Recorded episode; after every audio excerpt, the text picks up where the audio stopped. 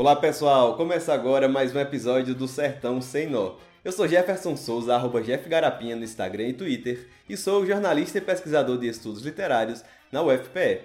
Aqui trago memórias individuais ou coletivas dos sertões nordestinos. Pelo título, você já deve saber que este é um episódio um pouco diferente, apesar de que vai ter uma história normal como qualquer outro episódio logo a seguir. Bem, há exato um ano eu publicava o primeiro episódio do Sertão Sem Nó e de lá até hoje, é, a maioria de vocês me acompanharam firmemente nessa trajetória.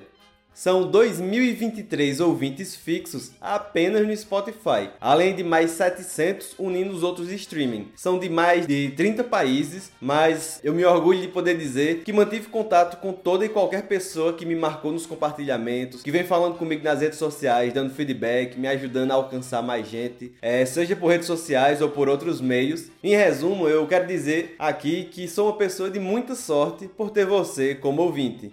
Não quero deixar essa introdução longa demais, mas também não posso deixar de lado que esse projeto só segue firme por causa do carinho de tanta gente. Dos apoiadores via apoia.se barra Sertão Nó, que contribuem a partir de R$ reais por mês. A Ana Marcato, André Gomes, Cristiane Chida, Daniele Moreira, Drica Dias, Regina Ribeiro, Vitor Ribeiro, Vivi Maria, além dos que já apoiaram em algum momento e não puderam continuar apoiando. Muito obrigado mesmo e aos influenciadores Mambê, do podcast Modus Operandes, assim como Tanto Tupiaçu, Véia dos Causos, FT Alexa e Roberta Salles, da Rádio Jornal. Muito obrigado mesmo. Esse episódio precisaria de mais de 3 horas se eu fosse agradecer pessoa especial por pessoa especial. E eu sei que se você gosta mesmo desse podcast, você já está é, querendo ouvir a memória de hoje. Então, vamos para ela que é a segunda de quatro episódios sequenciais de temáticas das festas juninas em homenagem ao mês em que estamos. Espero que goste e vamos embora por esse por mais um montão de episódios pela frente, pois com a sua companhia, o Sertão Sem Nó vai seguir vivo.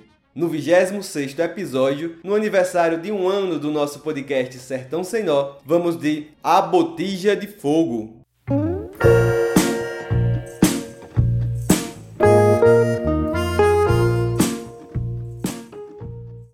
Reforço que pode ser que algum som externo apareça no episódio, pois a vizinhança segue barulhenta e o microfone segue sendo um excelente trabalhador, captando tudo em sua volta.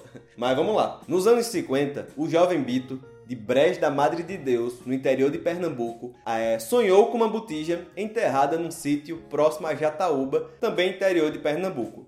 Para quem não conhece, a botija é um recipiente cheio de riquezas enterrada há gerações, muitas vezes por idosos que não queriam deixar a herança ou apenas alguém querendo esconder o dinheiro e que acabou morrendo.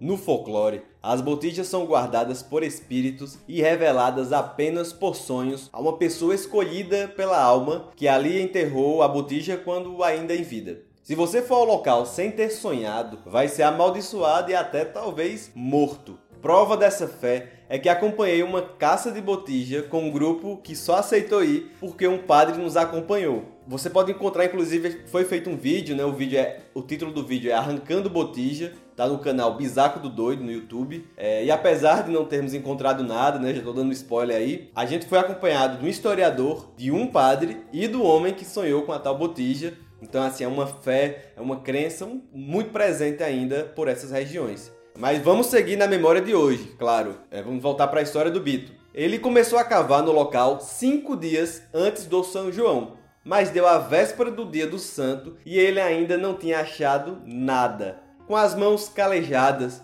e uma vista cheia de buracos vazios em sua volta, ele limpou o sol na testa e agiu como qualquer pessoa sã faria.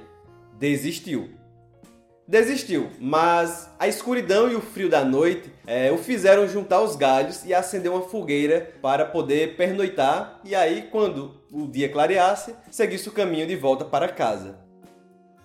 Não demorou muito para adormecer aos pés daquela fogueira de São João, não acendida para o santo, mas ainda assim no dia da festa. Acordou com os pés pegando do fogo que inexplicavelmente se alastrou da fogueira até ele correu por centenas de metros e só conseguiu apagar ao chegar numa terra fofa. Quando o susto passou, estranhou o chão diferente e logo começou a cavar. Encontrou um jarro com pouco dinheiro, mas itens diversos, inclusive uma sandália de couro idêntica à que ele tinha acabado de perder para as chamas. Muito grato a Deus, ao sonho e a São João, ele voltou saltitante para casa, tão feliz com os objetos encontrados que nem ligava para os seus pés queimados. Vendeu tudo o que achou e, com pouco dinheiro que ganhou, foi ao sertão de vez, onde casou, foi pai, avô e hoje tem 90 anos de muitas memórias e carinho pelo São João, principalmente por suas fogueiras.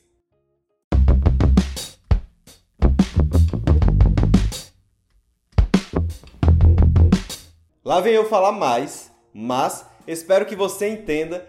É um dia muito especial para mim. Vamos comemorar juntos com isso aqui.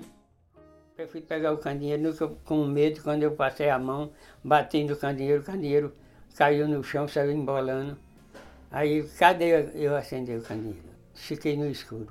Aí me levantei. 1854, um escravo dele fugiu, é preso no Recife e o Diário de Pernambuco passou um mês publicando notícias dizendo que o coronel Chico Miguel da Engazeira. E eu, eu não quero ver mais não. Quero que. É. 2013. E eu, que eu do, pretendo mais e mais 2014 daqui para frente. tomou água, né? Aí pronto, lá para cá não.